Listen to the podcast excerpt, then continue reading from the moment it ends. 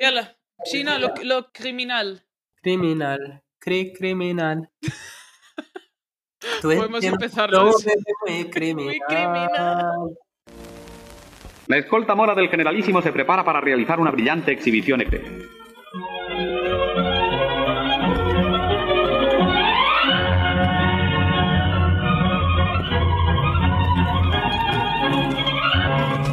Al aire marcial de la escolta se suma su magnífico alarde hípico, un espectáculo grato a los ojos, lleno de ritmo y de armonía. Sin un error ni un fallo, los jinetes componen y recomponen una vez más el difícil laberinto de sus evoluciones.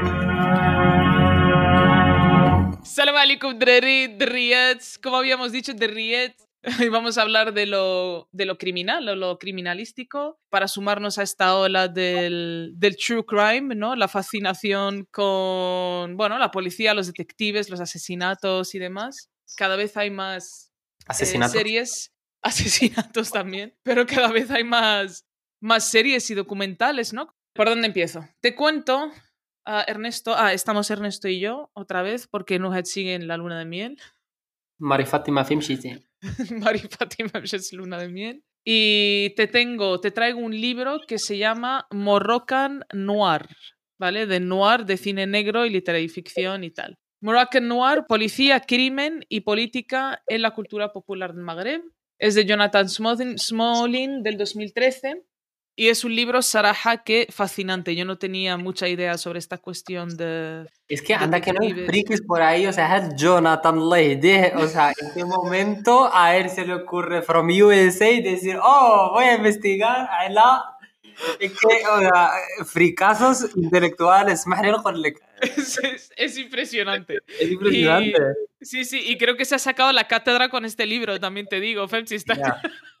Brutal, brutal. No, no, bravo. mira, o sea, lo, que no hacemos autóctonamente nos lo hacen fuera. pues, Exacto, tío. que- Te decía, por ejemplo, que si lo pensamos en, en estas cuestiones del crimen y su representación, eh, Estados Unidos, Mechelen siempre tiene en el centro el nombre de los asesinos en serie, ¿no? Pues eh, no sé qué decía antes, eh, Ted Bundy, Charles Manson y una serie de series impresionantes que han salido hace poco, ¿no? Como que todo el mundo se fascina. Y hace poco salió este de Jonathan Dahmer o John Dahmer o no sé qué, que Ah. acabaron hasta sacando camisetas y se vestían en carnaval, moje. En el caso de España, en general, es la víctima la que acaba teniendo el nombre, como la importancia, como debe ser también por otra parte. Marta del Castillo, Madeleine, las niñas del Alcácer, no sé qué.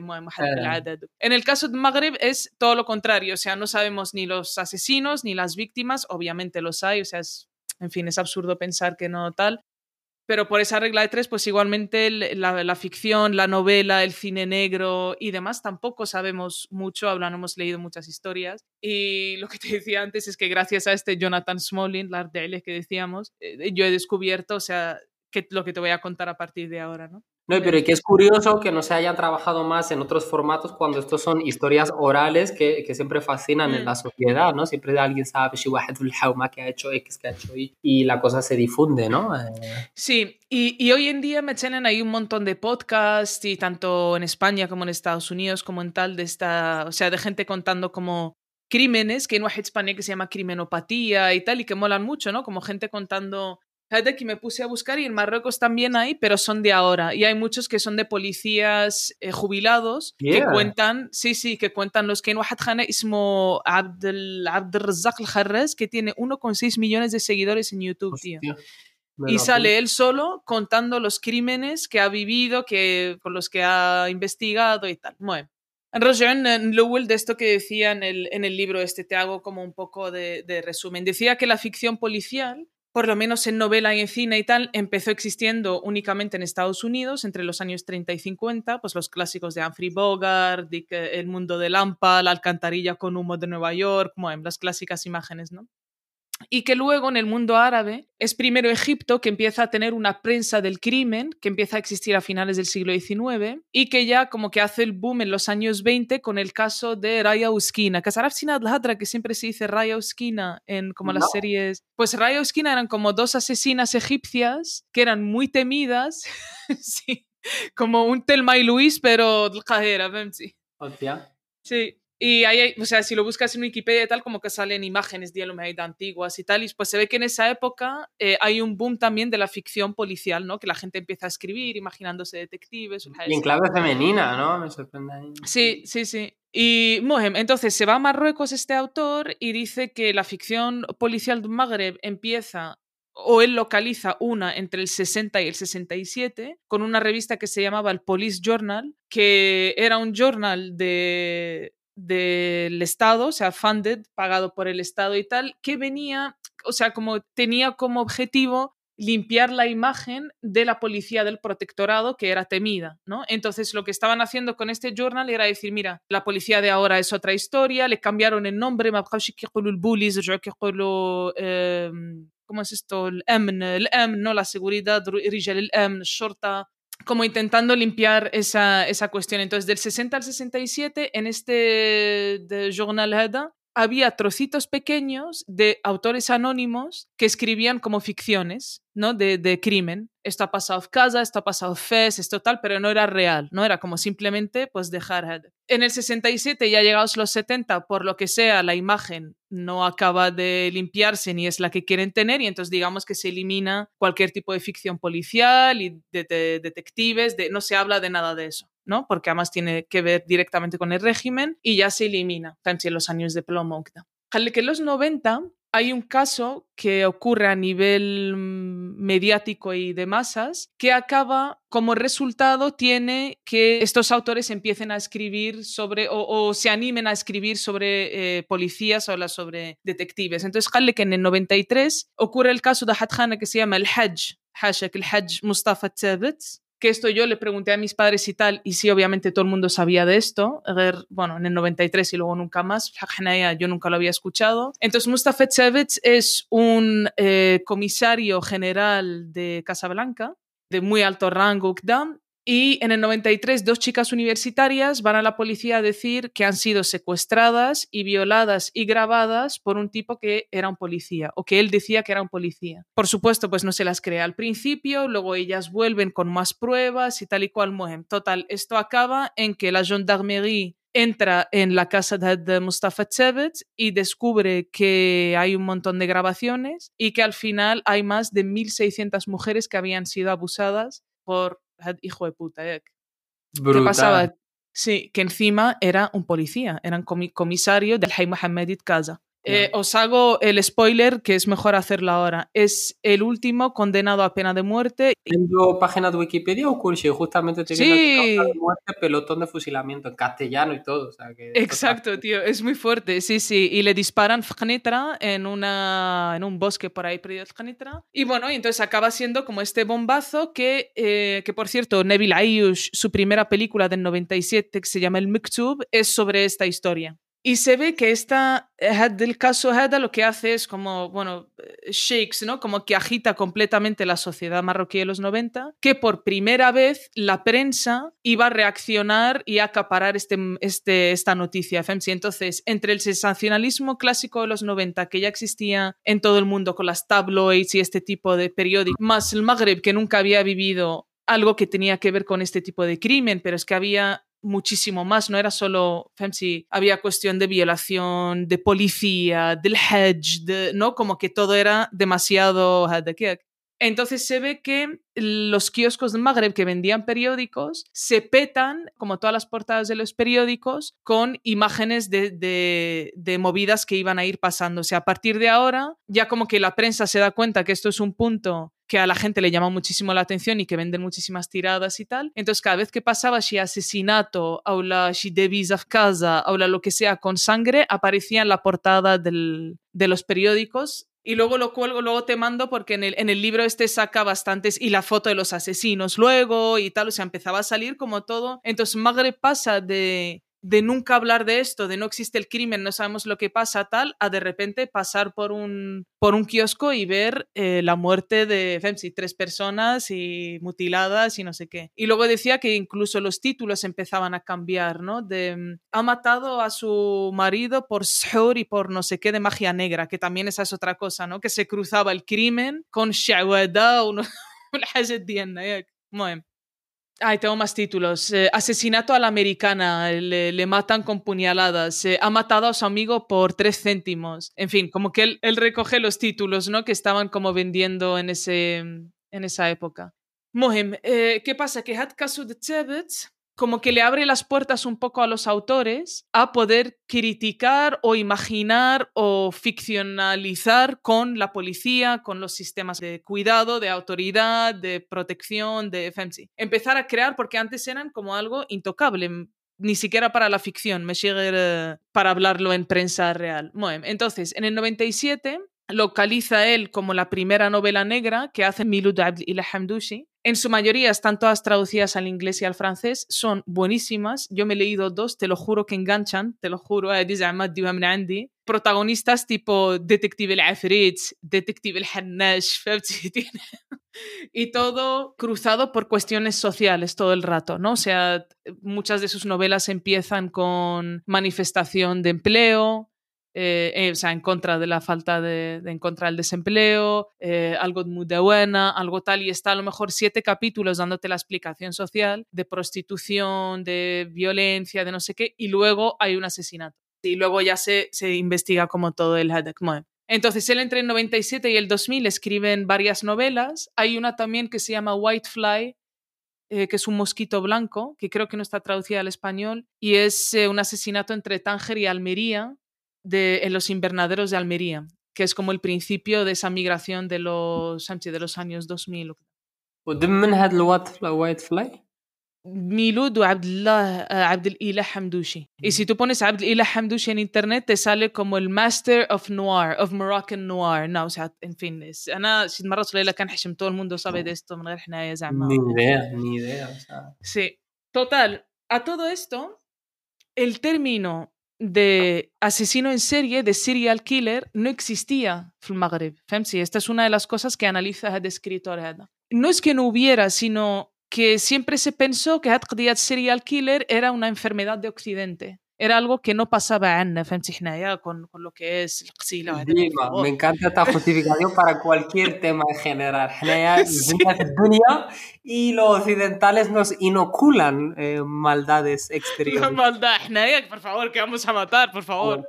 Que de hecho, viendo un poco sobre el Muhammad Tabit el Hajj, lo que, lo que dice aquí es que eh, se ha convertido internacionalmente, por eso tiene página de Wikipedia traducida a varios idiomas, en el violador serial más grande de todos, por delante incluso de Juan Carlos Sánchez de la Torre, el violador serial colombiano al que le dobla a las víctimas. O sea, es que es, es que, que, que es que es terrorífico, tío. antes de seguir, para que veas como que además que la fascinación no muere, si sigue ahí como que en el 2007 Telkel vuelve a sacar otra como otra investigación sobre esto, porque se ve que en las cassettes que habían encontrado de Headsevets hay una cassette que es la número 32 que no se sabe cuál es su contenido porque se ve que eran mujeres famosas y no se sabe de qué tipo de famosas, o actrices, o cantantes, o políticas, o en fin. Y mm, como que se le sigue dando la vuelta a esa cuestión de en fin en uno de los capítulos de Adhana Hada tiene una parte que se llama CSI Casablanca. Ah, ah. que es como el momento en el que van a llegar estos serial killers, ¿no? Y entonces dice, a partir de los 2000 ocurren nuevos formatos de crimen que choquean al Estado y a los cuerpos policiales. ¿no? Digamos que cuanto más avanzaba, entre comillas, el crimen en Magreb, más obligaba a la policía y al Estado a cambiar sus formas de, trabajar, ¿no? Obviamente, o sea, es como el challenge, ¿no? Entonces, que en los 2000 aparecen primero los primeros, por fin, aceptados serial killers, que en, árabe es al-qatl bit-tasalsul, y luego hay otra cosa que es eh, los primeros golpes terroristas, los primeros ataques terroristas en Casablanca, ¿no? Entonces, entre el serial killer que aparece entre el 2000 y el 2003 y el 2003, que es el primer ataque en Casablanca, el cuerpo policial y por tanto las ficciones y las películas y todo eso, entra como en un momento de de ciencia. Necesitas ADN, pruebas de que las caras, el esto, el... CSI Casablanca. Exacto, exacto. Entonces, el recorrido de Serial Killer dice que en el 78 hubo, pero que no se reconoció, que como que no lo entendieron bien, pero en fin, nadie se preocupó, pero que en el 2001 Mohammed Belharraj es el primer serial killer, aunque tampoco se usaba, como que les costaba usar ese término, FEMSI, porque aceptar que había un serial killer era aceptar que el Estado y la policía no tenían el control de la sociedad y el, la, la ola de crimen, pues obviamente asusta, causa desconfianza y la gente lo o sea, la policía lo que quiere es que haya confianza, obviamente, ¿no? En, en, su forma de trabajar. Y luego hay otro que se llama Mohammed Zuita, y este es finalmente el que sí recibe el primer nombre de serial killer, y también creo que es Telkel. Y lo que hacía este era dejar por Casablanca cuerpos mutilados, en su mayoría de mujeres, pero también hubo hombres, y hasta tuvo un copycat, alguien que quería matar a otra persona, que hace como el mismo procedimiento que hacía Mohammed Zuita, para salvarse a sí mismo, ¿no? Para que se crea la policía que era Mohammed Zuita. Sí, sí, tío. Y estuvo desde, creo que era junio del 2002 hasta marzo del 2003, con un total de 7 8 asesinatos. Y Ad, la policía, finalmente da con él y tal y se ve que da con él porque él mismo en el 2003 o así lleva dos cajas de cartón con cuerpos mutilados o trozos de cuerpos dentro y se los deja a la policía comisaría de Casablanca. La policía, claro, cuando ya empieza a hacer las pruebas de ADN, de no sé qué, de la caja, luego da con los sitios donde. Bueno, total, cuando ya dan con él, había cometido, o sea, se había suicidado en, en la casa donde estaba.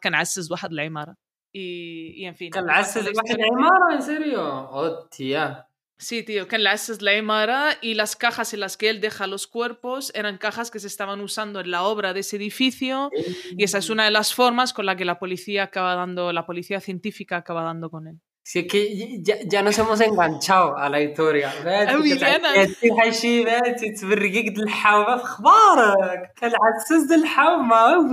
Vamos que se me claro toca de cerca tanto apela tanto a esa realidad shabia de tu asas que puede estar debajo y puede ser un serial killer que subhanallah ¿cómo te vas a enganchar no Ah, estoy buscando a ver si tengo luego, luego lo colgamos para que la gente lo vea. Un poco ¿eh?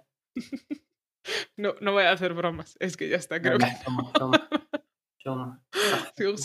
Bueno, eso que decías de فهمتي كتحس هيدا بحال الحاجات claro tío yo qué sé الذهب كخا محشية en comisaría de Ma'arif hay un copycat que una mujer mata a su novio y luego viene la poli y dice la mujer no no yo es que estaba copiando al asesino en serie de Casablanca a ver si colaba, pero bueno, como no ha colado, pues sí, he sido yo y mi amante que queríamos matar a mi novio y lo matamos y tal. Muy y eran cosas, o sea, como verdaderamente, es más espeluznantes y turbias y tal, ¿no? Como dejar un brazo, dejar una cabeza. Y cómo se lo iba encontrando la gente. Si Fajat contenedor casa, se encontraron el tronco de una mujer, y eh, luego se encontraron. Y la policía, claro, estaba siguiendo toda esta historia, ¿no? Moem, Had Hamdushi que te decía, Abdillah Hamdushi, el autor, tiene un libro que se llama El carnicero de Casablanca, The Butcher of Casablanca, y cuenta la historia de este tío. muy bien contada. Ana, Ana Saraja, creo que es el, el, episodio con el que mejor me lo he pasado buscando cosas, tío, porque es que... Hombre, porque era también un gran descubrimiento, ¿no? Lo demás que era sí. que no tengamos acceso, pero es como novela negra Moroccan Noir, es como, ¿en serio? Pues existe todo este género. Increíble. Sí, sí, total, total. Y, y, bueno, no sé, tengo como más cosas de, de, de Hamdushi que la mayoría de sus novelas son, son bastante cortas, pero tienen. Yo creo que lo que más mola es ver como nombres de Nizha, Huriya, eh, Detective El como reconocer tu porque el noir en general pues funciona igual en todas partes no hay una cuestión social hay una reacción hay un asesinato Femsi. Yo ahí como no hemos hablado en otras ocasiones, o sea, no vaya, no conocía este, este género ni mucho menos, o sea, creo que en general no es algo que esté, que esté así como extendido. Lo que sí se me venía todo un poco a la imagen del, del cine, ¿no? Y sí que hay, yo creo que, el que los que más tocan, hace un poco a mi gusto, este estilo así como de thriller, eh, ¿no? Con cuestiones policiales, de investigación, etcétera, son como directores, o por un lado Nurdin Lahmari, que es este el que hace, bueno, tanto mm. Casa Negra, pero sobre todo la película así más tal que va es, es puro cine así como, ¿no? De, de investigación policial y demás, la de Zero. Oh, es verdad. Hmm. Ahora, es ya del 2013 creo que va un poco después de lo literario, pero bastante así potente y una producción así bastante importante sobre la trata de personas en Casablanca y demás. Y luego ese, y luego aparte el Hisham al-Asri, que bueno, hace una, tiene muchos menos medios, me gusta mucho la de Hummel Club, es Le Chien. He intentado buscarla por ambos, creo que está en YouTube al final, pero bueno, buscándola en la arbilla me ha salido porno, así que un poco fallido. Digo, Hindi Hummel Club, digo, ¿qué? Ex, ex, ex Pornhub, digo, eh, o sea que creo que nos faltan todavía medios para poder, pues eso, para poder hacer un poco más internacional este género. Pero bueno, sí. Ernesto Hedy de, del Club Hier, de, como uno que había sido preso político, un, un señor que iba a ir hablando, ¿no? Sí, ¿O no era... sí, sí, sí, sí es, o sea, efectivamente sí, tiene... Hay algo por ahí. Eh. Él, él lo roza mucho más con, con, lo político, no es como puramente así como noir mm. de investigación, mm. de pero, pero bueno, sí que tiene ahí ciertos... ciertos en general yo creo que lo, lo, policial está muy... ¿no? O sea, hay muchos... Me acordaba también, por ejemplo, de Sofía, de esta Ben Bark, Miriam creo que es la directora, mm. que también va sobre el aborto, etcétera. Digamos que en cuanto tocas cualquier realidad social que no tenga que ver directamente como con asesinatos, pero sí como con una parte oscura de la sociedad que nadie quiere ver, eh, o Zillific, ¿no? Que bueno, ahí es muy clara. Exacto, exacto, sí. Rompedora escena esta de la relación del, del comisario con la prostituta, etcétera. Eh, bueno, pues eso que lo policial siempre está ahí, ¿no? Es, es inevitable, ¿no? Porque bueno, es la mm. realidad nuestra de cada día. Y esto con películas, sí, Casa Negra, eh, yo descubrí hace poco que eh, Yusuf me pasó Zanka Contact, que se llama Burning Casablanca, que es una ah. mezcla así medio rara entre como un tipo rockero que viene en Inglaterra y está con una trabajadora sexual Magreb y bueno, acaba pasando movida y tal. Y es verdad que estos ambientes Lihdarchi se repiten en, las novelas de Al-Hamdoushi Es un papel curioso, ¿no? Es como por una parte hay esta marginalidad social y tal, que a la vez colabora con la centralidad del Estado y la policía y tal, aunque les castiguen, pero necesitan de ellos, todas las novelas, no se resuelve ningún caso si no es con la colaboración de la prostituta, del claro. del fancy. Y, y, lo explica muy bien, o sea, como que no hace, no lo fakea, ¿no? En fin, ponle solo un asesino más que se me olvidó mencionar, que se llama... Se llama enganchado, o sea que podemos seguir. Sí. es que además me encanta porque el Aglavía es el Hajj, que es la hostia, ¿no? Como tienen la Hajj de golpe. Este... ya, como Exacto. هذا الحج محمد مسفيوي مراكش creo que es principios de los 90 o así dice 20 cuerpos decapitados 36 víctimas. Hostia, un buen balance. Sí, mira, también ando Wikipedia, Hajj Mohamed Musfiwi. Aquí la gente en Occidente es que el Hajj es eh, sinónimo de asesino, le drama, claro, entras en cualquier lado, el Hajj, el Hajj. Ah, vale, vale. Abdel Ali Amir el alias Busamba. Este yo creo que me acuerdo, tío, y este sí lo hemos escuchado. Mató a 14 personas con una piedra. Ah, con, con la misma piedra. ¿Te imaginas? Es que lo que aquí estoy viendo, hay una ilustración que preside la bonita página de Wikipedia de Haj Mohammed sí, y lo que hay es, lo están como emparedando en una pared. Es como que su ah, ejecución fue emparedarle, fue meterle entre cuatro, una celda, la ajena, todos Marruecos es muy buena finalizando con esta gente también, ¿eh? Sí, bueno, algo ahí bueno tenemos, claro, pero... Sí, hemos tenido también eh, cosas un poco más contemporáneas, bueno, lo mencionábamos en otro, tal, por ejemplo, el Daniel este, ¿no? El pedófilo este mm. hispano, marroquí, que estaba ahí escapando de la justicia, no sé qué, y luego el caso que llamó mucho la atención también internacionalmente y se generó también el gran revuelo, el de las mujeres estas, Lim Shaun eh, no como a la montaña, واحد noruegas, وماتوا هناك porque había واحد jihadistas اللي قالوا tal, estas gaurías las vamos a matar para reivindicar Daesh o yo que sé qué movida. Sí, sí, sí. Y, sí Hostia, sí, eso, eso fue como muy, muy al principio de cuando empezó toda esta movida de, de ISIS, Daesh y se hablaba todos los días sobre es verdad tío no me acordaba yeah true Con Abdel Qadir al-Jarra es el polijubilado que tiene dos millones de seguidores y cruza y habla de esto en internet, o sea, en. YouTube. Y un montón, un montón de casos. Ayer yo escuché uno hablando de las eh, asistentas domésticas, como típica familia de hijos que vienen en el extranjero, la madre está sola, entonces le dicen no vivas en la villa, te llevamos a un apartamento y te ponemos a una chica que te ayude, ¿no? Y entonces viene esta chica, y tal, y se ve que la asistenta en algún momento escucha o, o sobreentiende o algo así una conversación de la madre con sus hijos en el extranjero, en el que los hijos le decían a la madre que te vamos a mandar dinero y tienes que sacarlo y llevárselo al noter, ¿no? Y entonces, bueno, Total, la mujer aparece muerta y empieza toda la investigación de que ha sido la mecha alma que desde el flu, y lo cuenta muy bien. Y luego hay otro que se llama Mille Fets Bulizia, o sea, de expedientes policiales, pero este es Belfosha y es Abd Sadaq Ben Isa, que también era poli. Y luego hay otra que se llama Storytelling Darajat.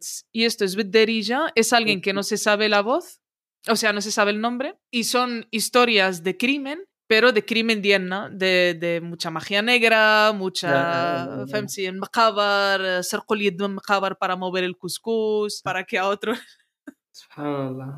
es que es gravísimo. Es que cuanto más lo escondes, más fascinante es, tío. Entonces, claro. Sí, es fascinante. A nosotros nos pasó, bueno, aquí sin dar mm, eh, hmm. detalles, pero bueno, como fue algo que trascendió a lo público, en Ftaja, vaya, lo que nos tocó directamente, este que hubo o sea, hubo un asesinato de una pareja, de unos padres, Femchi, los hijos, no sé si que no americano, lo que sea, y bueno, fue algo muy sonado y muy heavy, ¿no? Porque bueno, en fin, la, la- la realidad después de estos niños y demás, y luego investigar, investigaron Ostras. de varias semanas, su tal, a ver quién había poder sido, claro, siempre de nuevo lo típico, ¿no? La gente, el access, el Hmm. eh, chofer que pasará tal y cual, y nada, y luego resultó ser, pues, un, un hombre que era el chofer de, de un agente en Insti, y yo había estado en el coche con ese chofer yendo a sitios, yendo a la hípica, yendo todo, Hostia. y baja que canal, tío, o sea, واحد a cojones, ¿sabes? De decir, hostia puta, Yusuf, calma, salam aliyah", ¿no? O sea, si a este hombre se le hubiera ido la... Bueno, ya está, es la realidad, el peligro, marhaba. Ay, qué bueno. Tío, no me, no me esperaba este giro. Wallah, Es que no, se me ha desblo- estamos desbloqueando recuerdos aquí en general Sí. en los capítulos últimos. O sea y sí, que- sí, papá. Yo no No me fue había de enterado tiempo. de Hedy, creo que no. Pero sí Sí. me acuerdo, كنت أنا باقي صغيرة وقيلا باقي en primera o la segunda de la ESO, había واحد eh, peluquero في منزه que apareció muerto. ايوا في, في بارتما ديالو وهذاك وشي مرتعده صعيبه تالي y entonces en fin pues ahí empezaron pues كما dices no como todos los rumores que salen منزه واو. آه، آه، الله هذاك اللي كيقطع شعر في المنزه هاو كان ما عرفش شنو هاو كيمشي مع الرجال هاو كيمشي مع نوسيكا وهذا يعمر السيده ويستي يسوي راه مونتي مانتي. اكزاكتو آه. شي قوري شارف عمل له شي. nunca se supo yo creo que nunca se supo سبحان الله نو سي سي. المهم para ir cerrando, como antes de que venga el invitado, la parte final de esto, de entre. en el medio, ¿no? Está la nueva novela negra. Para mí nueva porque va a juntar Magreb España, pero desde otra perspectiva. El Hamdouchi escribe sobre cuestiones que pasan en Marruecos que tienen que ver con España, pero no es un va y ven Zamam España en Magreb, ¿no? Pero tenemos ahora a Yusuf el creo que es Qasar Kibir eh, Cataluña, y se acaba de sacar esta novela que se llama Nadie salva las rosas, que no voy a hablar mucho más hasta que, que conectemos con él, pero es de una trans marroquí que aparece muerta en Cataluña. Y entonces empieza toda una investigación eh, y los capítulos están muy guay porque cada capítulo habla un personaje distinto y, y está, está muy guay. Pero bueno, pues, y la eh, atrás se llama Rihanna, ni nada más nada menos. O sea, es explosivo argumento de nuestras realidades contemporáneas. Me parece que mejor no lo ha podido reflejar. Ganas de... sí, sí. Sí, sí. Eh, se llamaba desde Zequería y se ha cambiado a, mm, a, a Rihanna. Y no sé, en fin, tiene frases muy buenas que yo luego he ido apuntando, ¿no? Habla de una mujer, porque eh, su personaje, Michelle de Rihanna, el del chico que habla, es alguien que trabaja con eh, menores en situaciones de, bueno, de inmigración, habla de, de España, y habla de una madre, ¿no? Y dice, aparece Rashida, madre coraje, la vida perra de Rashida Fussetti, ¿no? Entonces como que va cogiendo Ah, ah. va cogiendo referencias dienna, ¿no? De otras de y las va metiendo en... Entonces, para mí eso mola, Femsi, porque es cruzar en fin, cultura tierna con... Lo que hemos buscado siempre, al fin y al cabo, qué bien, qué bien que haya gente ahí haciendo como producción de calidad, de otros Exacto, sí, sí. Y que quede reflejado, porque creo que, o sea, al fin y al cabo este podcast va de eso, ¿no? De que nos sentimos muy huérfanos en, en, el plasmar, ¿no? Con calidad, pues eso, producciones, canciones, obras de arte, ¿no? De, de, todo lo que es nuestro, ¿no? Esas dos lenguas, esa, esa mezcla, esa frontera viva. Sí, total, nada. Eh, no puedo recomendar más leer el Hamdoushi. A Yusuf Maimuni también, por supuesto. Ya hablaremos la segunda parte. Espero que no, porque no pinta nada bien. Pero Whitefly, eh, Mosquito Blanco, eh, novela del 2000, que tiene de protagonista Tanger y al detective El Afritz, es buenísima. Y además siempre hay un pasado, ¿no? Este detective El Afritz era marxista en la universidad en los 70, pero tuvo que empezar a trabajar y se mete con la poli. En fin, está muy guay, está muy guay. Y ahora estoy leyendo otra que se llama Bled Dry, o sea, Bled seco, seco Bled. Seco blood. Blood, seca, ¿no? Dry blood, yeah. Y es sobre extremismo y ya empieza a hablar de Casablanca y, en fin, va a meter cosas de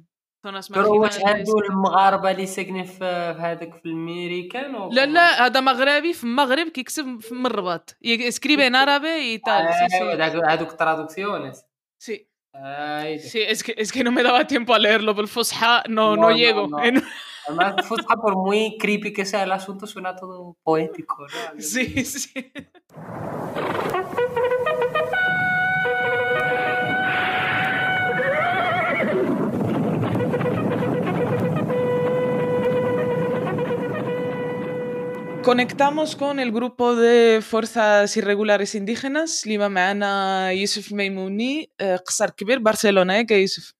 Sí, sí, exacto. Nací en Qasar pero ya con dos semanas ya estaba en Comarruga, que es un pueblo pequeñito de Tarragona. Y, pero bueno, luego con la universidad ya sí que fui a vivir a Barcelona y aquí me he quedado. Pensé que ibas a decir en dos semanas estaba en coma. Digo, hostia, ¿cómo empezamos? bueno, igual mis padres tuvieron que emigrar con un bebé de dos semanas en aquella época, sin, comunidad, sin red, sin, bueno, sin tener con quién apoyarse, pues igual, mm. bueno, sobrevivieron, por lo tanto hay que hacerles un buen homenaje. Sí, sí, claro. ¿Qué fueron estos? ¿Como principios de los 80 o la Sí, a finales del 81, principios del 82 Sí que mi padre, bueno, vino que todavía, todavía vivía Franco, pero imaginaros en aquella época Cataluña, España, sin inmigración apenas. Luego se fue a vivir a Marsella, eso le pareció también que era una ciudad árabe. y de, para irme a una ciudad árabe, pues me regreso a Marruecos, conocí a mi madre, eh, se casaron, se embarazaron y sí que era, bueno, mis padres tuvieron yo creo que el acierto de, de que el embarazo pasarlo en Marruecos, porque, mm. bueno, hablábamos antes, ¿no? De un embarazo, aparte mi madre era muy joven, un embarazo en España sin tener la familia cerca y sin tener ese, ese apoyo, ¿no? De la comunidad, pues em, no, no debería ser fácil. Por lo tanto, bueno, nació en Marruecos, pero podía haber nacido en España también.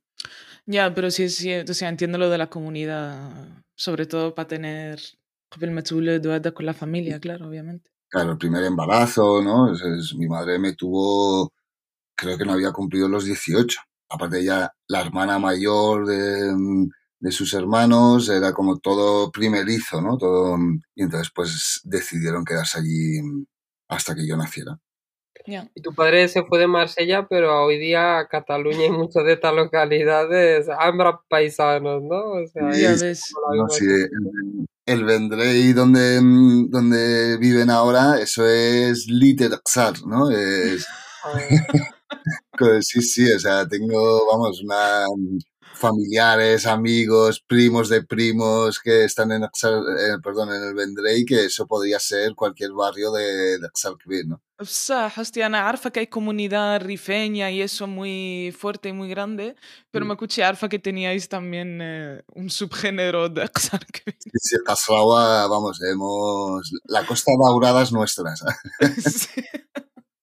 Bueno, Yusef es el autor de Nadie salva a las rosas, que es darna flul un poco sobre la novela, dentro del marco de eh, criminal y los serial killers y todo esto. Man, Zef, obviamente, para no hacer spoilers. Yo estoy en ello, pero tengo un, como un párrafo del principio que quiero leer porque creo que está bien porque reúne como todo lo que hemos hablado un poco, ¿no? Ese cine negro, el, eh, la novela noir, pero también como esa capacidad de juntar las dos partes en una misma narrativa. En la primera parte Ernesto decía que éramos huérfanos de este tipo de cultura, ¿no? o sea, no teníamos... Y entonces yo cuando estoy leyendo esto me, me no sé, que Ghibli, como memoria y tal de cosas nuestras de que no sueles leer en cualquier novela, de, ya en general y menos de, de, de ficción noir. ¿no?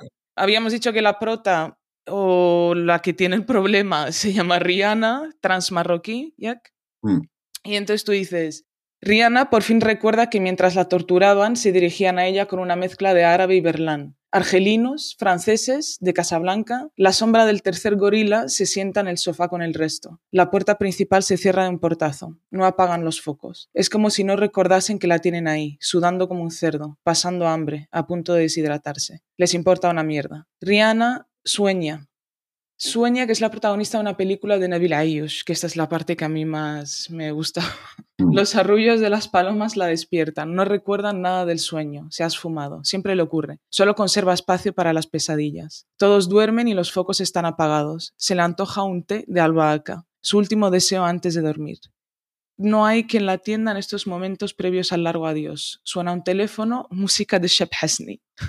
Los anacrónicos escuchan Rai en este siglo, nadie más. ella, de la hoguera, salvaría a Rashid Taha. Se despertaría todas las mañanas con ella. Odia y ama... Ah, con... Me he saltado algo, ¿no? Se despertaría con Yarraya, supongo. Odia y ama esa canción a partes iguales. Se odia y se ama a partes iguales.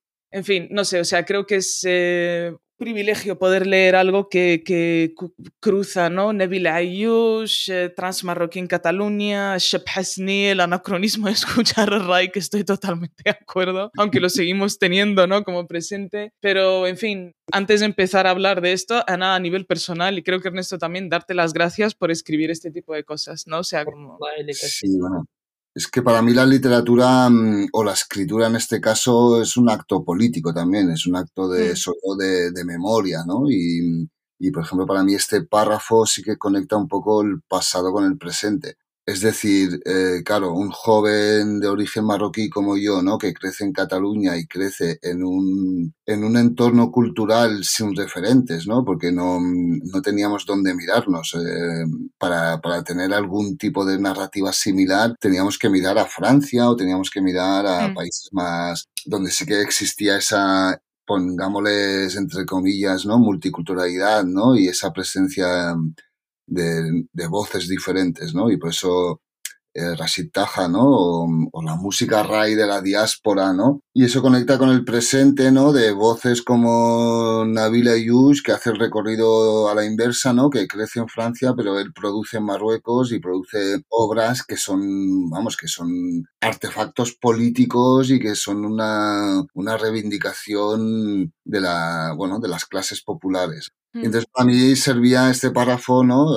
Además de que la protagonista Rihanna fuese trans, servía para conectar, pues, todo, bueno, todo este avance cultural que mm, tanto en la diáspora como en Marruecos se está sucediendo, ¿no? Que, que ya nos mm, hemos aprendido nosotros mismos a no mirarnos de una manera como como encorsetada y a la vez cuando, por ejemplo, en mi experiencia cuando voy a Marruecos veo que, en realidad cada vez es mucho más plural y cada vez es mucho más, bueno, que puedes, que, que se rompe esa autoexotización que podemos llegar a tener nosotros mismos, ¿no? Y, entonces eso para mí es un, es un, bueno, o sea, es un motor de aprendizaje y un motor de, de, de inspiración para trabajar también con, con, con, estas piezas literarias que hago, ¿no?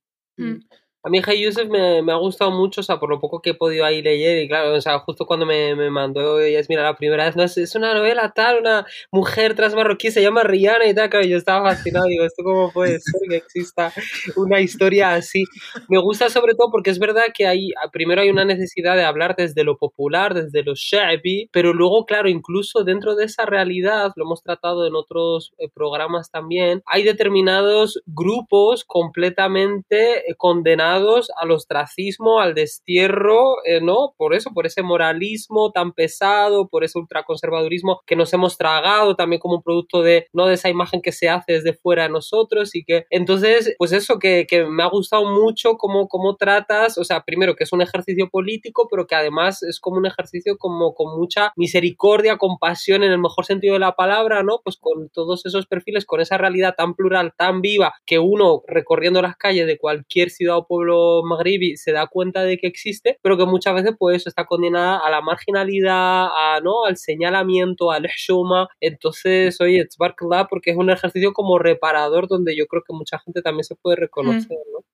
Claro, y, mm, y, para mí es muy importante mm, no señalar a nadie, ¿no? O sea, en el sentido de que todos tenemos parte de responsabilidad y todos podemos ser un poco, pongámoslos también entre comillas, culpables, ¿no? De, todas estas, em, estas moralinas que todavía existen en la sociedad, ¿no? Entonces, sí que es cierto que quiero hablar como de... Em, quiero poner sobre la mesa o plantear em, debates ¿no? que, que, incomoden, pero a la vez eh, creo que todas las voces son necesarias, ¿no? Entonces, eh, yo sé que, por ejemplo, mi madre, cuando le planteé que iba a escribir sobre una mujer trans, eh, pues bueno, el concepto de Shuma apareció, ¿no? Eh, hostia, y mira que hay temas tienes que escribir sobre esto, ¿no? Y es, hostia, mamá, pero porque realmente Sí que es verdad que yo lo hago desde el privilegio del hombre, el hombre hetero, cis, y, y, yo esto sí que pues igual se puede debatir si me he apropiado o no me he apropiado, pero bueno, hablando con amigas trans, sí que me dijeron, claro, pues si es que nadie ha escrito sobre ello, entonces es, es necesario que, que empiecen a aparecer, ojalá llegue el día, ojalá o esta novela la hubiese escrito una mujer trans marroquí, o que llegue el día que aparezcan mujeres trans marroquíes que puedan explicar sus propias historias. Pero para mí, volviendo a lo que quería decir, es bueno, o sea, yo no quiero señalar o no quiero, o sea, sí que quiero incomodar, pero a la vez eh, quiero que, mm, que todas las voces tengan eh, el mismo peso, ¿no? Y a partir de aquí yo creo que se puede generar un, una construcción a nivel cultural, a nivel social, a nivel político, a nivel ideológico, que sea para sumar y no para confrontar mm. solo, ¿no? Entonces, eh, bueno, por ahí va mi intención, ¿no? No, y esa cuestión que decías antes del, del, autoexotismo y todo esto, ¿no? O sea, nuestra colaboración en mantener esos estereotipos, hasta que aparece una novela como esta que desmonta, me siguen estereotipos a la gente de fuera, sino a los que, a, nosotros mismos, ¿no? Que, que hemos estado colaborando y falta de ejercicio político y tal. Y luego decías lo de que tu madre te decía con los temas que hay, ¿para qué escribir sobre esto, no? O por qué ir a... que creo que es toda la relación que tenemos con esta cuestión del crimen y la policía y, ¿no? ¿Para, para qué hablar de estas cosas si puedes evitarlas o dar y ¿no? Para aumentar también el estereotipo y hacer más tal. Entonces, no sé, o sea, yo creo que a lo mejor para hacer tipo de ejercicio político, literario y tal, el género noir es, es uno de los o sea, de los géneros que mejor facilita esto, ¿no? Porque a ti te da mucho eh, espacio para hablar de la cuestión social. De hecho, hay personajes que tienen que ver con la cuestión del activismo y de, con menores no acompañados. Con, de hecho, creo que es tu personaje, ¿no? El personaje de Yusuf que aparece que tenía una relación con Rihanna. Y, igual es, es, como cualquier, o sea, todas las novelas de, de Noir le dedican muchísimo espacio a explicar la, la, cuestión social antes de hablar de la finalidad de eso, ¿no? Que al final pues hay un asesinato, hay no sé qué de policía y tal. Mm, sí, porque el género negro al final es una buena herramienta para tomarle el pulso a la sociedad, ¿no? O sea, es mm. decir, para plasmar esas, em, bueno, esos motores de cambio que están, están sucediendo, ¿no? Y entonces, eh, el género te permite pues eh, coger esa, mm, esa voz más política o más reivindicativa o, incluso a veces pesimista, ¿no? De, mm, porque muchas veces nos venden los cambios como la vanguardia, ¿no? Y mm, con el tiempo se ve que en realidad eh, volvemos siempre a la, a la, casilla de salida, ¿no? Entonces, bueno, pero sí que creo que es que, bueno, al final se puede construir una novela de mil maneras, pero el género en este sentido sí que te permite, pues, pues hacer una radiografía bastante amplia. Y luego, claro, está el tema de la autoficción, que sí que, mm, que en España se ha trabajado y, y, sobre todo en Francia, ¿no? Es el mezclar el narrador con el autor, con el protagonista y todas estas cosas. En mi caso es sencillo porque no soy un personaje como muy público o muy conocido, entonces por mucho que me pueda llegar a exponer, esto queda como en un ámbito muy reducido, hmm. pero a la vez esa autoficción también permite para dar una, una cuestión de veracidad a las historias, ¿no? Mm, bueno, vosotros en la primera parte hablabais del true crime, ¿no? O sea, no es una, esta novela no es una novela, o sea, no la considero un true crime, pero sí que podría serlo, porque mm, Claro, yo trabajo de educador social, he trabajado muchos años con menores y jóvenes no acompañadas y gran parte de la inspiración parte de, estas personas, ¿no? Em, he tenido jóvenes trans, he tenido jóvenes eh, homosexuales, he tenido jóvenes que em, han sufrido abusos, eh, jóvenes que se han dedicado a la prostitución de menores tanto aquí como en Marruecos, ¿no? Entonces todo esto, claro, es una amalgama, es, una, mm, es un cóctel que a mí me sirve para, para generar esta novela, ¿no? Y entonces usar ese, mm, ese personaje que podría ser yo, ¿sabes? Eh, con matices, obviamente, porque al final eh, entra la parodia o la exageración o entra un poco el, el poder reírte de ti mismo también, ¿no? O plantear situaciones que te llevan al límite, pues eh, bueno, pues al final sirve para darle esa veracidad, ¿no? Y para, para hablar de, de, esa Barcelona o de, ese, mm, de esa Casa Blanca o de ese Tánger que no, que no salen las mm. turísticas, ¿no? Sí, sí, total. Eh, Joan, si hablabas antes de Nabil Ayush y cómo hacía, bueno, un trabajo a la inversa o tal, una cuestión política, ¿no? Eh, hablábamos en la primera parte que yo nunca he conseguido dar con esta película del Mektub. ¿Tú la llegaste a ver, Yusuf? No. La del Mektub la vi hace mil años y, y, juraría que la tengo en algún disco duro de estos de, mm, que ya no usamos, pero, mm, pero yo diría que sí que la tengo que tener descargada en algún lugar. Si la tienes, por favor, que circule. Sí, sí, no. que rule. Tenía un ordenador que era solo, solo para descargar películas. sí, el Ares, el Emule, sí, sí. Pero nada, o sea, como que, que, él hacía esta película sobre el caso Chevech y tal en, en Marruecos que nosotros no sabíamos, no sé si tú tenías idea o la tal. Y en fin, las siguientes que hace, como Much Love y tal, aunque también yo a veces dudo de su trabajo político, ¿no? Como lo hace, o sea, yo creo que sí hace bastante mirando hacia Europa, ¿no? Y eso es lo que le da el más juego, ¿no? Que entre en el Festival de Cannes y Cannes diga que esto es demasiado para Magreb porque todavía no estamos preparados para analizarlo. En fin, o sea, creo que tú haces un trabajo mucho más eh, honesto en ese sentido, Femsi. Pero yo si tenías como algún tipo de, de influencia, sobre que hayas leído, habla algo de, de noir antes de de, hacerla antes de pensar en este género Femchi como una forma de escribir sobre lo menor, lo, lo, menor no acompañado, eh, la inmigración, lo trans y tal. Bueno, a ver, de autores propiamente marroquíes de noir. En general, eh. En general sería Jean-Claude Tissot, que tiene la trilogía mm. de Marsella, que, mm, que, a mm. mí sí que cuando lo descubrí me petó un poco la cabeza, ¿no? Porque era, salía un poco del canon de, de bueno, de, sí que es verdad que el género policíaco y la novela negra pues ha intentado siempre dar como eh, voces a, a, personajes del underground más clandestino y más, bueno... Eh, de Lampa, De Lampa y todo esto, pero yo creo que, que Jean-Claude Tissot en realidad dignifica mucho a, a, sus personajes, ¿no? Y sus personajes racializados y sus personajes con historias em, de inmigración o, hijos de, em, bueno, de personas que sí mm. que tuvieron que inmigrar, ya fuera por la República, ya fuera por la guerra, eh, la Segunda Guerra Mundial o ya fuera por, bueno, por el tema del colonialismo y todo esto. Entonces, eh, Jean-Claude Tissot sí que para mí sí que es como un gran, un gran referente. Y luego sí que hay otras novelas que sí que obviamente pues las he leído para, para, bueno, porque al final uno lee de todo, pero que no me acaban de molar muchísimo. No sé si habéis leído o conocéis la obra de Calle, en catalán es Carrer, eh, Rubados, Calle, Calle Rubados de Matías Denart. Carrer Rubados es una calle del Raval que es conocida porque está, digamos, en la prostitución de Barcelona, bueno, es una calle donde hay mucha prostitución y hay un par de, mm, hay un par de bares que son muy importantes en el, en el movimiento LGTBI también, ¿no? Y, y Matías Denard hizo, mm, escribió una novela que se llama Carrer Rubados, que está ambientada en Tánger y mm, también con los atentados de Casablanca y todo esto, y, y en Barcelona. Pero yo creo que es una novela que ha envejecido mal. O sea, es interesante, pero, pero yo creo que al final también es una historia de amor, bueno, todas estas cosas, ¿no?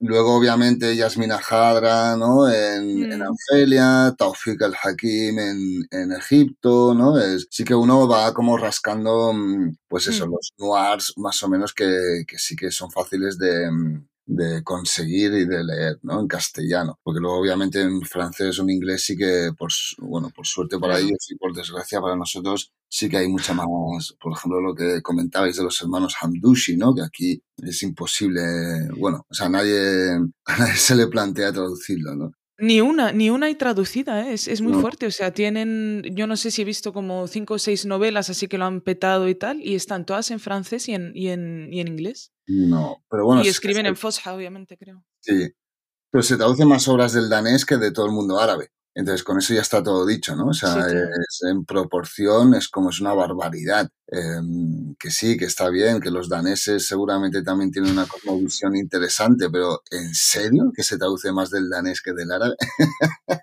Entonces es como una locura. Pero sí, bueno, al final también yo creo que el género negro también te permite, por ejemplo, mientras escribía la novela sí que intenté no leer nada del género negro. Y sí que me fui, por ejemplo, a leer autores y autoras mexicanas, porque sí que mm, para mí, no sé si habéis estado en México, Yo pero sí, La front es lo mismo, es lo mismo de Mar. Claro, entonces me recuerda un montón, o sea, siempre que he ido a México y, mm, y tuve la suerte también de estar allí un par de meses con los zapatistas y, bueno, no sé, o sea, todo, mm, al final México es un país muy grande y muy, y muy diverso, ¿no? Pero sí que la, su cosmovisión de alguna manera me recordaba mucho a la marroquí, ¿no?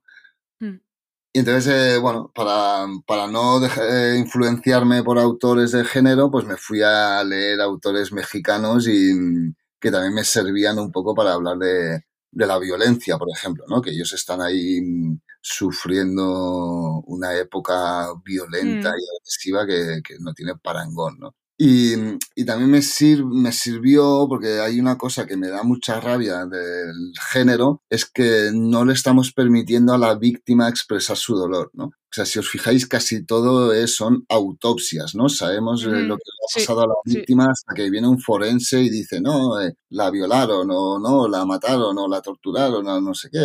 Pero claro, pero en realidad le estás quitando la voz a la víctima y estás quitándole eh, eh, el derecho a que pueda explicar eh, con su propia voz que, que, estaba pensando mientras la estaban torturando, mientras la estaban violando, mientras estaban abusando. Mm. Entonces yo sí que quería no evitar eh, eso, que yo sé que eso al final es, no es mainstream, eso incomoda al lector, eso hace que obviamente tengas menos ventas y todas estas mandangas, pero como yo sí que quiero, lo, insisto, o sea, escribir en, escribir algo político y algo que realmente sea muy respetuoso con las víctimas, pues sí que le tengo que dar esa voz mm.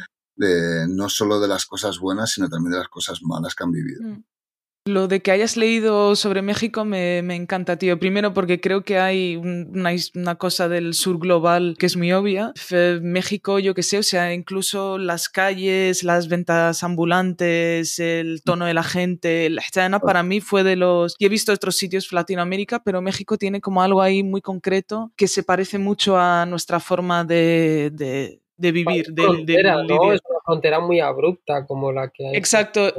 Y esa era, esa era otra cosa que iba a decir, que es el, el, estudio de estas dos fronteras cada vez se hace más a nivel comparativo y más, sea, cada vez hay más gente que está estudiando la cuestión de México State o Magreb España o Hedek y con el agravante de la cuestión de la, del feminicidio, de la víctima, de, en fin, que solo son cuerpos una vez que ya la vida ya no está y ya, pues lo que decías, autopsia. Yo nunca había pensado en esto, tío, que es verdad que siempre son autopsias y forenses y, y en los Hamdushi también ahora que lo estoy leyendo nunca se habla, o sea, da un espacio a la víctima en un para contar pero luego ya está, ya es todo el mundo que está alrededor, qué opina, qué hace, cómo reconstruye, pero nunca lo escuchas desde la propia víctima, claro.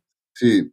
No, yo creo que, que a ver, que eso también está hecho en clave de mmm pues eso, para no incomodar a, a, los lectores y a las lectoras, pero es que a mí al final es como, a ver, que vivimos en el siglo XXI y sí, y sí que es verdad que si mm, ves una película de Tarantino y es todo como muy exagerado y ves la sangre brotar y entonces como casi que te lo tomas a risa, pero bueno, pero estamos acostumbrados también a ver todo tipo de violencia en la tele, pero mm. luego cuando la leemos parece ser que no esté tan permitido.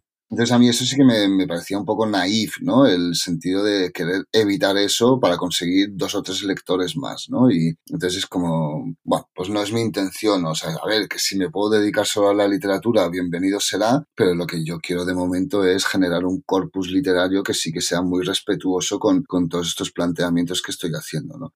Lo de México y Marruecos también hay una cosa en común que es la frontera sur, o sea, es como Mm. Claro, obviamente las fronteras siempre vemos la frontera norte, ¿no? Porque en este caso Estados Unidos, Europa, pero ¿qué pasa con la frontera sur, no? Eh, lo vemos con mm. Marruecos, ha vivido muchos años de, o décadas de espaldas a, África, ¿no? Y a México le ha pasado un poco eso también, ¿no? De cómo ha vivido de espaldas a, a, Centroamérica, ¿no? Y yo creo que eso también se está cambiando un poco, ¿no? Las poblaciones, tanto marroquíes como mexicanas, cada vez están teniendo esa más conciencia de, mm, pues, continental, ¿no? Y esa conciencia más de volver a a, ese pasado más, em, más variado, más diverso, ¿no?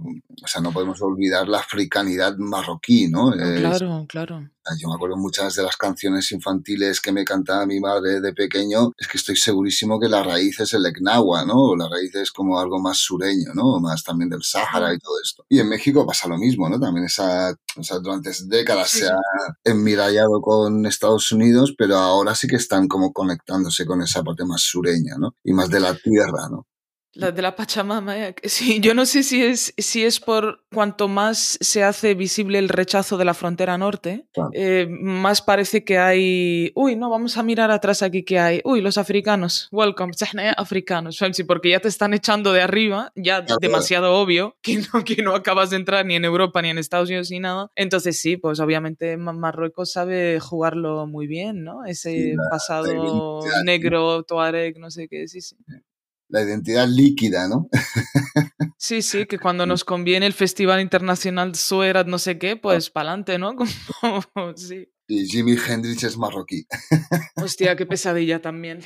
Como toda la literatura del Tánger Internacional, ¿no? Como eso es muy pesado, eso es muy pesado y eso es muy, eso es muy incómodo. O sea, es muy en el sentido de que, mm, bueno, pues eso, o sea, la, mm, esa autoexotización que, que también nosotros tenemos em, también es parte por esa, por esa mirada del Tánger internacional o eso que nos han hecho creer durante... Claro, yo con 20 años sí que, claro, leía la generación sí, y todo esto y, y lo flipaba, guau, Marruecos, eh cómo molaba, cómo molaba, no, era una mierda. Era, claro, eran cuatro blanquitos allí eh, violando a quien fuese y abusando de la población local y mm, por cuatro dirhams y, y con todos los privilegios que te da ser hombre blanco en una ciudad de, pues eso, colonizada, ¿no? Que a día de hoy, eh, yo que sé, el otro día una, mm, una profesora de la Universidad de, de, Sevilla decía que no, que Tánger no había sido un espacio colonizado. Y a ver, un momento. Venga, por favor.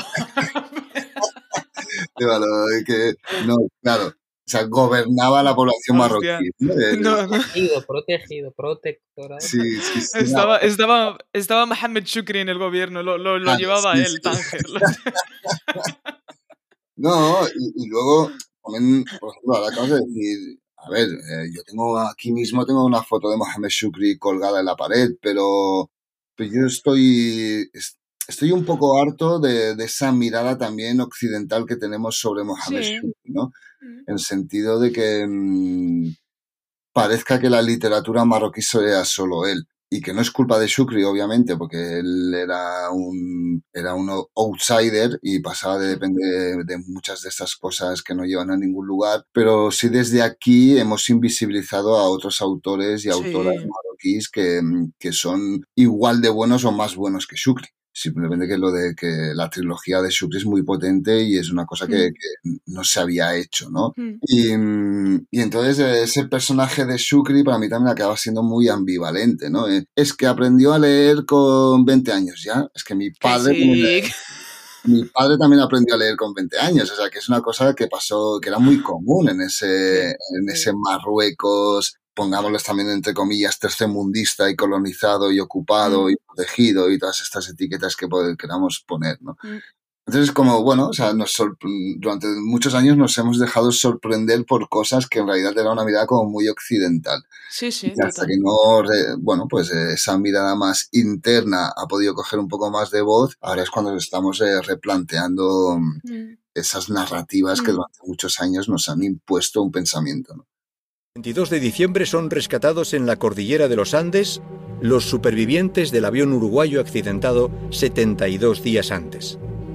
El 13 de octubre, el C-47 de la Fuerza Aérea Uruguaya en el que viajaban 48 personas, los integrantes del equipo de rugby Olds Christians y sus familiares, rozó un pico de la cordillera y se precipitó a tierra. Con el primer impacto murieron 8 pasajeros y otros 18 fallecieron sepultados por una luz días después. La opinión pública se conmociona al saber el secreto del milagro de los Andes. Los supervivientes, a 4.000 metros de altura y a 30 grados bajo cero, se vieron forzados a practicar el canibalismo para mantenerse con vida. Queridísima Rosina, hay algo que te va a parecer increíble. Yo todavía no consigo creerlo. Y es que hoy han comenzado a cortar carne de los muertos para comérsela. No hay otro remedio. Yo había rezado a Dios desde lo más profundo de mi ser para que este día no llegara nunca. Pero ha llegado y tenemos que aceptarlo con valor y fe. Fe porque he llegado a la conclusión de que si los cuerpos están ahí, es porque Dios los ha puesto ahí. Y lo único que importa es el alma. No debo sentir remordimientos. Y si llega el día en que yo pueda salvar a alguien con mi cuerpo, haría con mucha alegría. Eh, yo hace poco descubrí a Mohamed Zevzev, que también grandísimo escritor. Maravilloso, sí, sí. Y, y también escribía, tiene varias cosas sobre Marruecos y España y alguna novela y tal. Y ha sido completamente eclipsado por, el, por la figura de Mohamed Shukri. Eran, o sea, los dos estaban en los 70 y tal. Pero es lo que dice eh, Youssef, que la, el interés occidental en subrayar el personaje de Mohamed Shukri o de tal, al final lo resalta dentro de la cultura propia y nosotros también acabamos como haciéndolo, divulgando esa idea también, ¿no? Y al final desaparecen un montón de escritores. Y Zevzef era uno de ellos, ¿no? O sea, un tipo que tiene unas novelas de la hostia de tal. Sí, O La Berrada.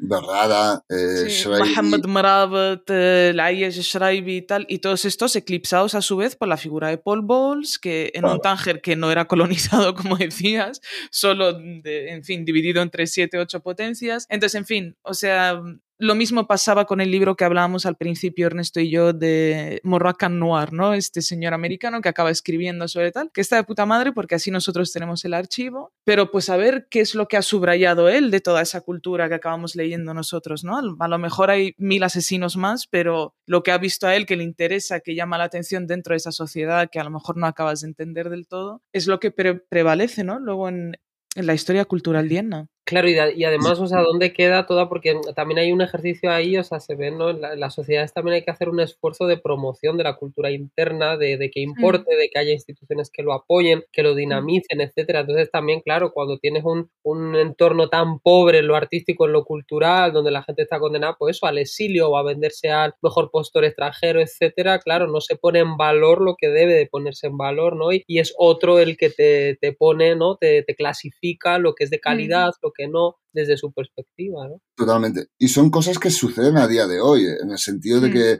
Mohamed Jabzeb, que tiene para mí, es el mejor cuentista marroquí mm, moderno, era un hombre que no ¿no? Sí, sí, sí, sí, pero bueno, para mí, o sea, eh, y, y- y reconociendo que no he leído ni una décima parte, ¿no? Pero era un señor que no salía de su casa, o era un señor que iba a su cafetín y mm, que no entraba en estos ámbitos literarios. Sí, en sí, este- sí. Búscalo, Ernesto, búscalo aunque sea para ponerle cara, porque es Wahat que parece como de imagen de comunista de los 70, con barba blanca, con... Yo me lo imagino como con Bombarca, mano a mano, analizando en un cafetín solo los dos. Totalmente. Y mm, claro, pero Shukri sí que participaba, aunque Sí. él renegaba de estas cosas, ¿no? Pero él sí que estaba en ese circuito literario, ¿no? Y en ese colegueo con, con autores y gente más internacional, ¿no? Que, Ujú. que visitaba Tánger o que, o que visitaba Marruecos en general. Entonces, eh, bueno, pues si tú estás en, en el mapa, si estás eh, que te puedan eh, encontrar, pues obviamente te van a dar mucha más visibilidad. En cambio, si te encierras en tu casa a leer a los rusos, pues, em, pues no vas a tener tanta visibilidad, ¿no? Que es, que, y eso pasa ahora. Si tú no estás en el circuito literario, eh, no haces ruido y por lo tanto la gente no habla de ti. Si tú te quedas en tu casa o con tu círculo de amistades, pues eso, vas a, vas a ser ignorado, ¿no? O Sí. ignorada. Pero bueno, esto ya son cosas más del ámbito oscuro de la literatura, ¿no? Comunista de los 70 es la descripción oportuna de este señor. Palestina, joder, que menudo clan. Y bueno, y aquí en Wikipedia yo no sé en qué momento se translitera o se traduce, porque he visto nacimiento 1945, Cunetira, وتساوي كونيتيرا claro, كنيترا ya lo he leído en la arabía digo cunetira o sea qué orden de vocales no, no entiendo es como el otro día que estábamos buscando asesinos en serie de Magreb que aparecía este de Busamma el que mataba el de la piedra y ponía entre comillas Busma yo no sabía y digo pero qué Busma qué coño es esto Busamma Busamma bueno, es que Wikipedia es maravilloso también para estas cosas. Sí, allí Yusuf, esto que hablabas de eh, pues esta diferencia, ¿no? Mezclan entre Zebzef y Shukri, ¿no? Uno que, se, que juega ese papel entre el, el, el, escritor maldito, el niño terrible, el tal, ¿no? Que era la cuestión de Shukri, el ¿no? Sí, no, Mechelan te están categorizando desde un bando o de otro. O sea, se entiende que estás haciendo como algo cruzado a nivel identitario, cultural y tal. Aula, ya te han puesto como escritor español que trata no sé qué, como escritor marroquí que trata... que eso es muy complicado Flaelem y en España particularmente. Sí, es complicado y al final también te das cuenta de que tienes que saber quién lo está, quién lo está, em, quién lo está narrando, quién lo está escribiendo, ¿no? Porque, por ejemplo, se habla mucho ahora de la literatura hispano-magrebí, que yo es un concepto que todavía me cuesta muchísimo entender, ¿no? Que, em, o hispano-árabe, que es mucho peor, claro. Claro, hispano-árabe y y entonces son como conceptos que si yo sí que entiendo que en la academia o en lugares así, mm. pues como que mm, sirven para generar como un marco teórico, pero fuera de ello, cuando uno está creando, pues no, no piensa en esos términos, ¿no? Sí que es cierto que, bueno, pues también obviamente el autor catalán o el autor español o el autor magrebí o el autor, depende de quién escriba, le interesa más poner el foco en, en depende de qué adjetivación. Pero eso a mí también me da un poco más igual, eso también es como... Mm, son corrientes que a, mí se me escapan y no me acaban de interesar muchísimo, porque cuando yo mm. escribo no me estoy comparando con nadie e intento también tener como un estilo propio y diferente. Y sí que hay un compromiso, que es lo que decía al principio de todo, ¿no? Em, que es la memoria, ¿no? Es, em, a mí, por ejemplo, la Guerra Civil Española me interesa muchísimo. O sea, es un... Sí, tu primera novela, de hecho, ¿no? Le, cuando... Sí.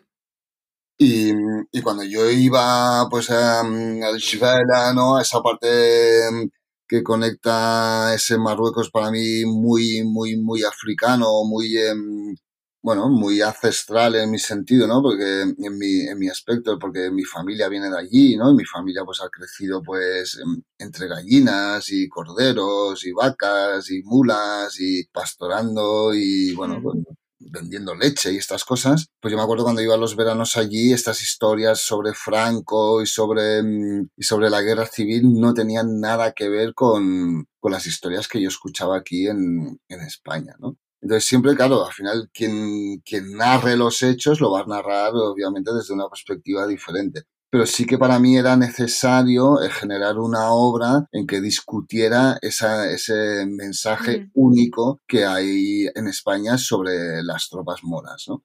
Y con la segunda novela y, y, con la, la, tercera y las otras que, que estoy planteando, que tengo en la cabeza, a mí sí que me gusta, bueno, llamarla, quiero hacer como una cosa que le llamo la trilogía de la discriminación, ¿no? Que es la mirada del moro, la mirada del marroquí y la marroquí en España, obviamente, pero también la, la discriminación que podemos sufrir en el entorno mm. de origen, ¿no? Y entonces es, no quiero caer en esos victimismos y por eso eh, quiero que, mm, que, los personajes pivoten siempre entre Marruecos y España, porque no, porque no solo se trata del racismo, que sí, que obviamente que hay que poner el foco y hay que denunciarlo y, y ser activistas con ello, o sea, combatir el racismo que podemos sufrir en España, pero también todos esos motivos que hacen que una persona no esté cómoda en, en mm. su lugar de origen, ¿no? Y entonces, bueno, pues eso, ¿no? Es plantear este, este, estos saltos entre las dos orillas, ¿no?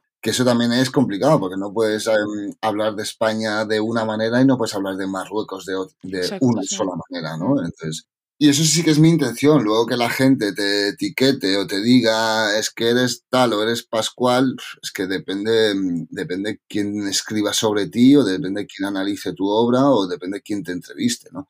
Y desde el ámbito español, Yusef, ¿no has sentido? A mí me da la sensación un poco, y especialmente en la literatura y con ciertos perfiles del estilo Najat el-Hashmi, etcétera, me da la sensación de que triunfa aquel que es, digamos, el, moro bueno que saca los trapos sucios de su origen, que pone a parir absolutamente esa sociedad tan machista, malísima, y que él es evidencia de que hay que liberarse de eso, y entonces pues se le abren las puertas, ¿no? Se le da un premio Nadal, se le abre la puerta de las editoriales, etcétera, etcétera. En Francia tenemos muchos casos también de este estilo, ¿no? No solamente en la literatura, pero no sé si tú mismo has vivido esto en tus carnes o lo has intuido, lo has notado?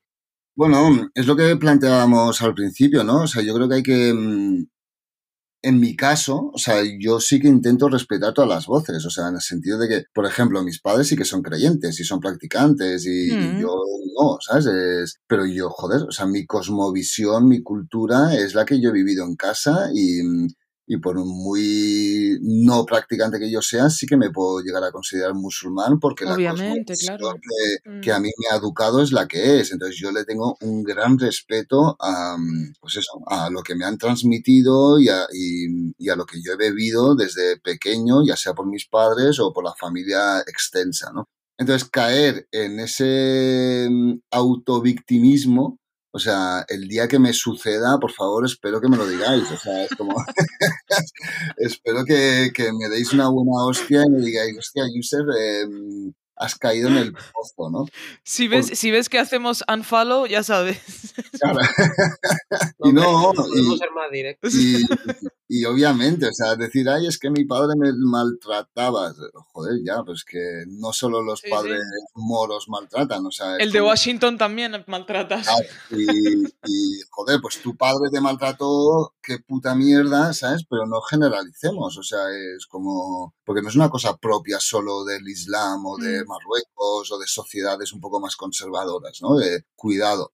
Entonces sí, sí que a mí me da mucha rabia esa, mm, esa literatura plañidera que se dice, ¿no? De, de, mm. de, ponerte, de que contratar a alguien para que llore por ti, ¿no? Es como, y es lo que está haciendo también pues ese sector de la literatura española, que obviamente estás, se adoptan nuevas voces, bueno, y en Francia tú también lo has dicho, se adoptan nuevas voces que también sirvan para, para sostener esa identidad europea, ¿no? Y decir, hostia, qué bien lo estamos haciendo nosotros y, y qué mal lo están haciendo los otros, pero tú al reconocerlo, pues te adoptamos, ¿no? Entonces eso es una, esa literatura terapéutica que es Mm, bueno, a mí me sirve, mm, o sea, me, es que me aburre. O sea, me aburre, me parece malísima. O sea, bueno, habrá alguna literatura terapéutica bien escrita, pero por lo general es, son, son novelas o ensayos em, muy poco profundos y, que se quedan en la superficie, que generalizan, que criminalizan, que, que incomodan a, mm,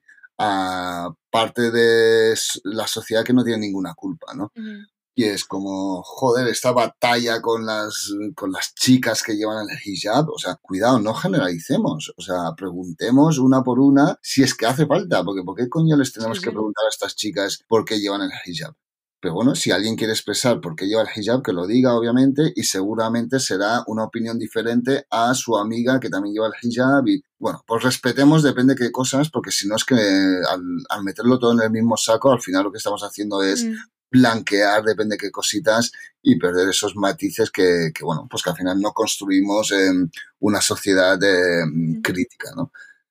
Y sí, bueno, Nessia Lasmi, pues eso, esa literatura terapéutica que hace, pues a mí, bueno, le interesará a mucha gente, pero a mí no. Qué insufrible, tío, sí. No, además es una literatura predecible, o sea, como que no...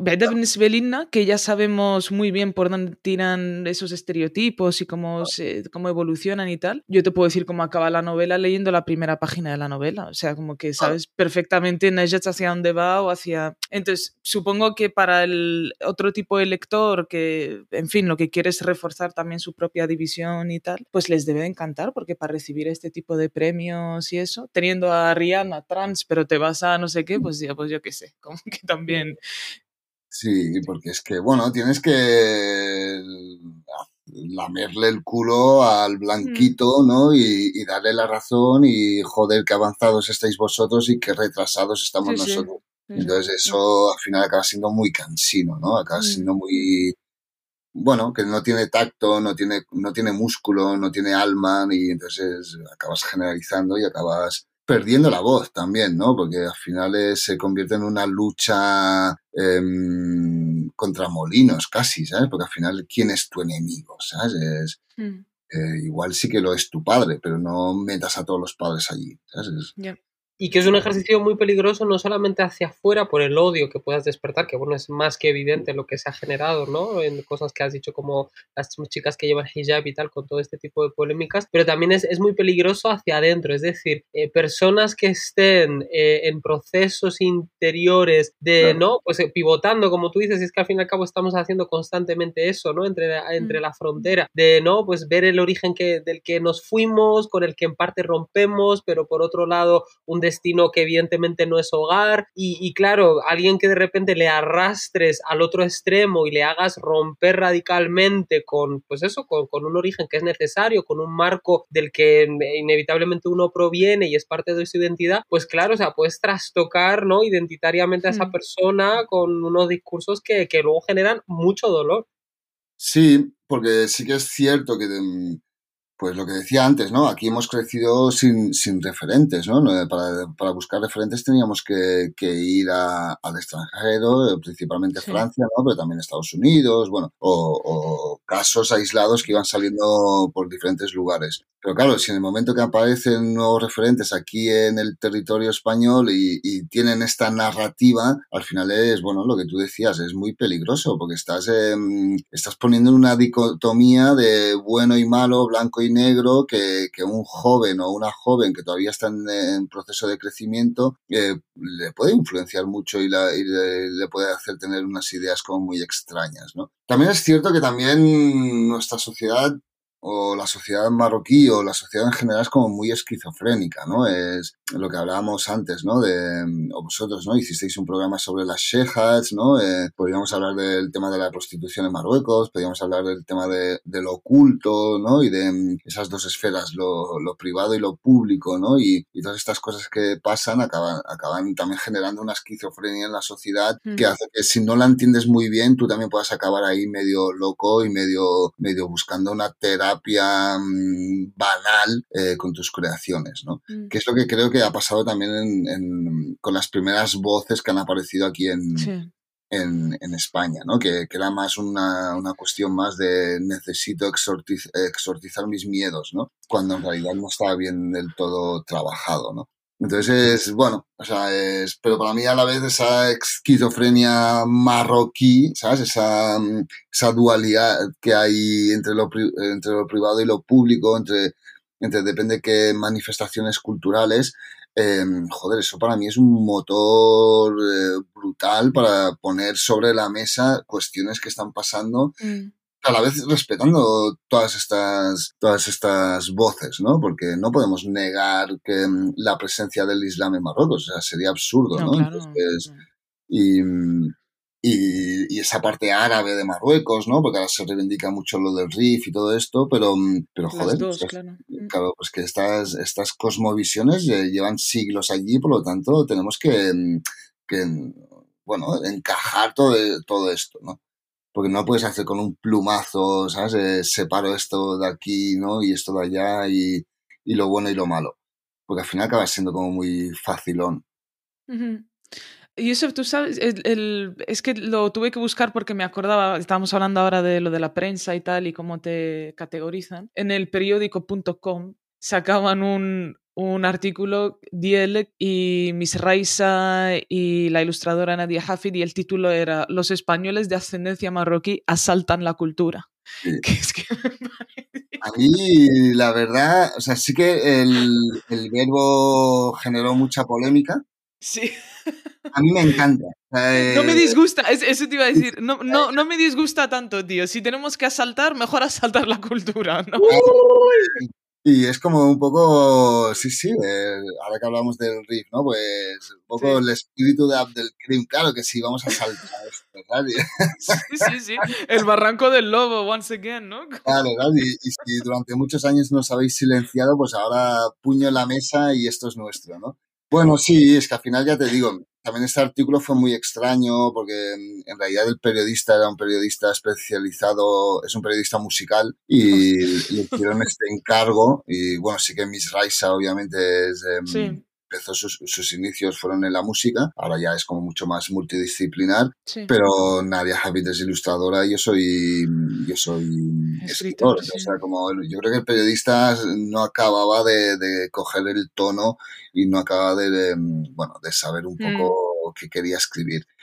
Pero sí, obviamente esta connotación, este que estamos ocupando un espacio y que, y que estamos, le estamos quitando el pan a sus hijos, esto siempre va a estar allí, ¿no? Esto es, de fuera vendrán, ¿no? Y la cultura sí, sí. nos quitarán. Y entonces, pero bueno, al final yo también, que también es, aquí hay un privilegio que yo tengo 40 años y ya hay muchas cosas que me resbalan, pero claro, alguien que está empezando a, pues eso, con 19, con 20, con 21 pocos años, pues depende que cómo narres un poco lo que está haciendo, pues igual sí que le puede afectar, ¿no? O sea, puede, le puede incomodar. Entonces, esta, aquí sí que es verdad que todavía no sabemos encontrar esa, bueno, esa, ese respeto, ¿no? Hacia sí. las nuevas voces, ¿no? De todas formas, es curioso porque la palabra dice más de la cultura española que de vosotros, ¿no? O sea, esa manera de no dejaros entrar, ni siquiera siendo nacidos, hablar libre, lo que sea, ¿no? Como ahí y tal, sino que hasta esto tenemos que asaltarlo, ¿no? Hasta, hasta la cultura, porque es que no te dejan entrar, dejan entrar pues a relatos como mencionaba Ernesto antes y tal, pero hay ciertas cosas, pues Raisa que canta cuestiones antirracistas o a la relacionadas a la islamofobia y tal, pues vosotros vais a tener que asaltar la cultura porque por la puerta grande no vais a entrar, ¿no? no Como que... Sí. No, y de hecho, y vamos a salir por la puerta de atrás, ¿no? A no Exacto. Que eh, pues eso, no sé qué compres, depende de qué discursos. Pero yo, por ejemplo, mira, Nadia, ahora que salió Nadia Hafid. Yo no la yo conozco, ¿eh? Nadia Hafid no la, la tengo que buscar. ¿Sí, Ernesto? No, ni idea tampoco. Ilustradora. Nadia Hafid es, es, es brutal, o sea, es, es maravilloso lo que hace Nadia Hafid. Y, y, una cosa que le planteé a Nadia Hafid es, en comparación ahora que también ha salido el nombre de Najat El Ashmi, mm. su, primera, su primera obra se llama El Buen Padre. Y es, también es autoficción, ¿no? Pero, pero bueno, se pueden, se pueden entender muchísimas cosas. Es la relación de unas hijas con un padre marroquí que se va a comprar tabaco y no vuelve, ¿no? Pero lo hace desde, o sea, desde, desde, desde el respeto, desde el cariño, desde entender, eh, intentar entender los motivos por los cuales eh, el padre se va a comprar tabaco y no vuelve, ¿no? En una sociedad en la que no habían parejas mixtas, en una sociedad de los años 80-90 donde el racismo pegaba muy fuerte con todos estos neonazis y fachas que campaban mm. por a sus anchas y entonces, entonces es como muy respetuoso, es muy bonito, o sea, es muy, entendedme, ¿no? Es muy didáctico, es muy reconciliador. Es como... Pero yo le dije, pero has hecho una mierda, porque si hubieses hecho algo como lo de Najat El Asmi, es que hubieses vendido 10 veces más. Total, tío, es que es una mi padre es un cabrón, mi padre me abandonó, mi padre es un moro capullo, mi padre... Pues eso, obviamente, a nivel de ventas, a nivel de visibilidad, a nivel de, de presencia en los medios, en los festivales, en los premios. Y, y, mira que ya ha ganado premios, ¿eh? Pues hubiese ganado muchos más. Entonces, como, y con Nadia hacemos muchas bromas sobre eso. Yo, Nadia, tío, tienes que aprender a llorar, ¿sabes? De, no seas tan punky y, y llora, ¿sabes? Porque si no llora, quien no llora no mama. Es, es, que es una putada, tío, porque tener que elegir entre representar la realidad sabiendo que a lo mejor ni te dan becas, ni te dan sueldo, eh, de contrato de libro, ni te dan no sé qué tal. Y luego por otra, pues ser la, la estrella, no sé, post, eh, whatever, ¿no? Como a favor de lo blanco o del, del discurso narrativo y tal. Eh, o sea, en fin, pones en, en peligro tu propia vivencia económica y tal para poder, ¿no? O sea, que creo que, que, nadie tendría que estar entre estos dos mundos para elegir, ¿no? a nivel editorial, o si lo tienes que hacer es porque, pues, ¿qué vende más? ¿Una comedia o un, eh, una novela tal? Messi, ¿qué vende más? Eh, ¿Ser racista o no? Claro. sí, sí. yeah. ¿Qué, vende más? ¿El autoodio o...? Claro, claro, claro. O sea, bailarle el agua al, al discurso oficial o hacerla... En fin, es que por eso es desde la puta periferia, porque desde luego es tremendo.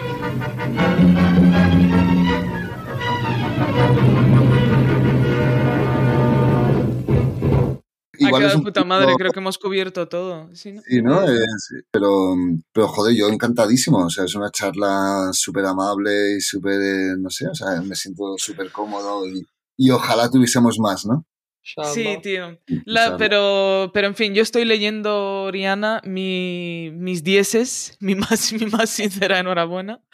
Dejado todas las clases. Me Shishi, estudiante americano, Jonathan Utifani, me nadie salva la rosa. Muchas gracias, muchas gracias. Sí, porque bueno, es que al final ya me repito, pero yo creo que sí que hay que mm, tener esa valentía, ¿no? De, mm, de plantear cuestiones nuevas y mm. de y de, bueno, poner sobre la mesa temas que son importantes y que por falta de defender qué condiciones no han podido darse antes, porque mm. yo tengo clarísimo que estoy escribiendo las novelas con más o menos acierto, ¿eh? pero las novelas que a mí me hubiesen gustado leer de, de joven, ¿no? Total. Me, hubiese encantado leer, yo qué sé, pues las, las vivencias o la, o la experiencia en primera persona de, de, un, de un militar moro en la guerra civil, ¿no?